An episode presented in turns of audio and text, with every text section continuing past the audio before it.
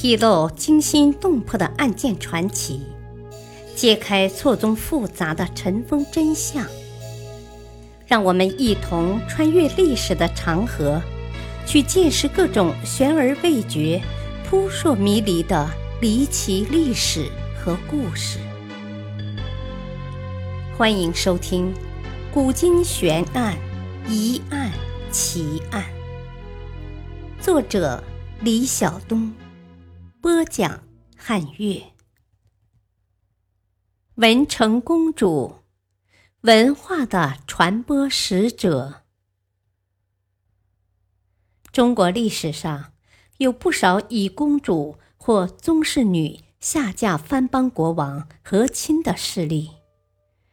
就其态势而言，不外乎两种情况：一种是国力衰弱，以和亲委曲求全，以结好藩邦；另一种。则是国力强盛，威震四方，以和亲安抚边远之邦，有赐婚的意味。前者是持卑微之势，利用女性的美貌和柔媚，来缓和战场上的冲突；后者却是趾高气扬，宣展大国之姿。用亲戚关系来笼络、感化疆外野民。唐太宗时期，文成公主远嫁吐蕃，就是后一种和亲情况的典范。文成公主，唐宗室之女，贞观十五年（公元641年），唐太宗将其嫁于吐蕃赞普松赞干布。从此，吐蕃与大唐结盟，生就一家亲。文成公主入藏时，带去大批书籍、药材、蚕种和许多吐蕃没有的谷物、果品、蔬菜的种子。文成公主与唐高宗永隆元年（六八零年）病逝。藏族同胞亲切地尊称她为救助杜母。唐朝国力如此强盛，为何文成公主还要远嫁西藏呢？文成公主下嫁吐蕃的松赞干布，并非出于她的本意，而是源于唐王朝的边疆政策。唐朝初期。周边诸多少数民族政权不断侵扰发难，边患纷争是中央政府最头痛的问题之一。若要根除边患，只有两种办法：一是战争，另一种是和亲。对刚刚安定的唐王朝来讲，和亲不失为一种好的缓解策略和解决办法。对此，唐太宗也有着清醒的认识。他知道，若以战争手段解决，未必有好结果；而采取和亲政策，虽有些不痛快，可为天下百姓计，苟可立之，何爱一女。这个时候。吐蕃的赞普松赞干布势力日渐强大，当时的松赞干布还很年轻，于贞观十年（公元636年）派使者带着大量金银珠宝向唐太宗请婚。不过，唐太宗不知出于什么考虑，竟没有答应。这位可爱执着的赞普率兵侵扰。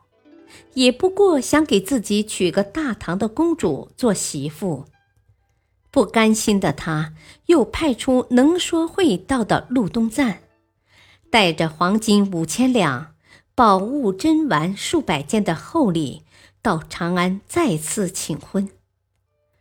雅有节制的陆东赞，果不负赞普厚望，一番对答，进对何止。令唐太宗很是欣赏，婚事也就自然而然定了下来。太宗许嫁宗女文成公主。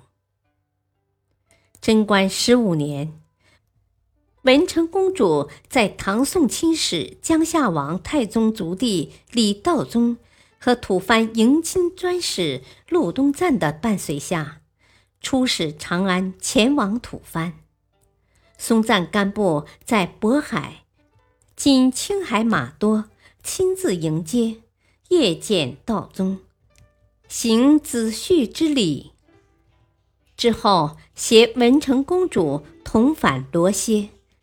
今拉萨，文成公主在吐蕃生活了近四十年，一直备受尊崇。从此，吐蕃与大唐成为生就一家亲，换来数十年间一方清静的良好局面。永徽元年（公元六五零年），松赞干布去世后。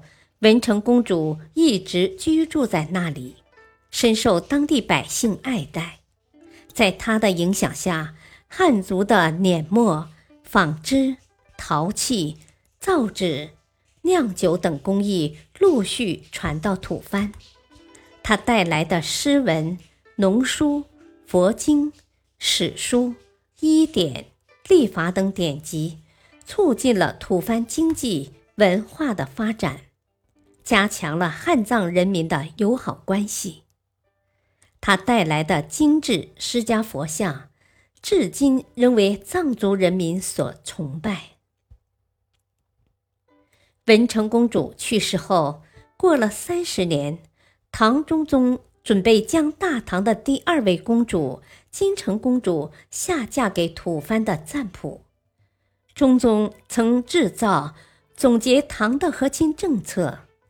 并夸赞：“自文成公主往，齐国因多变革。”这句话一点都不夸张。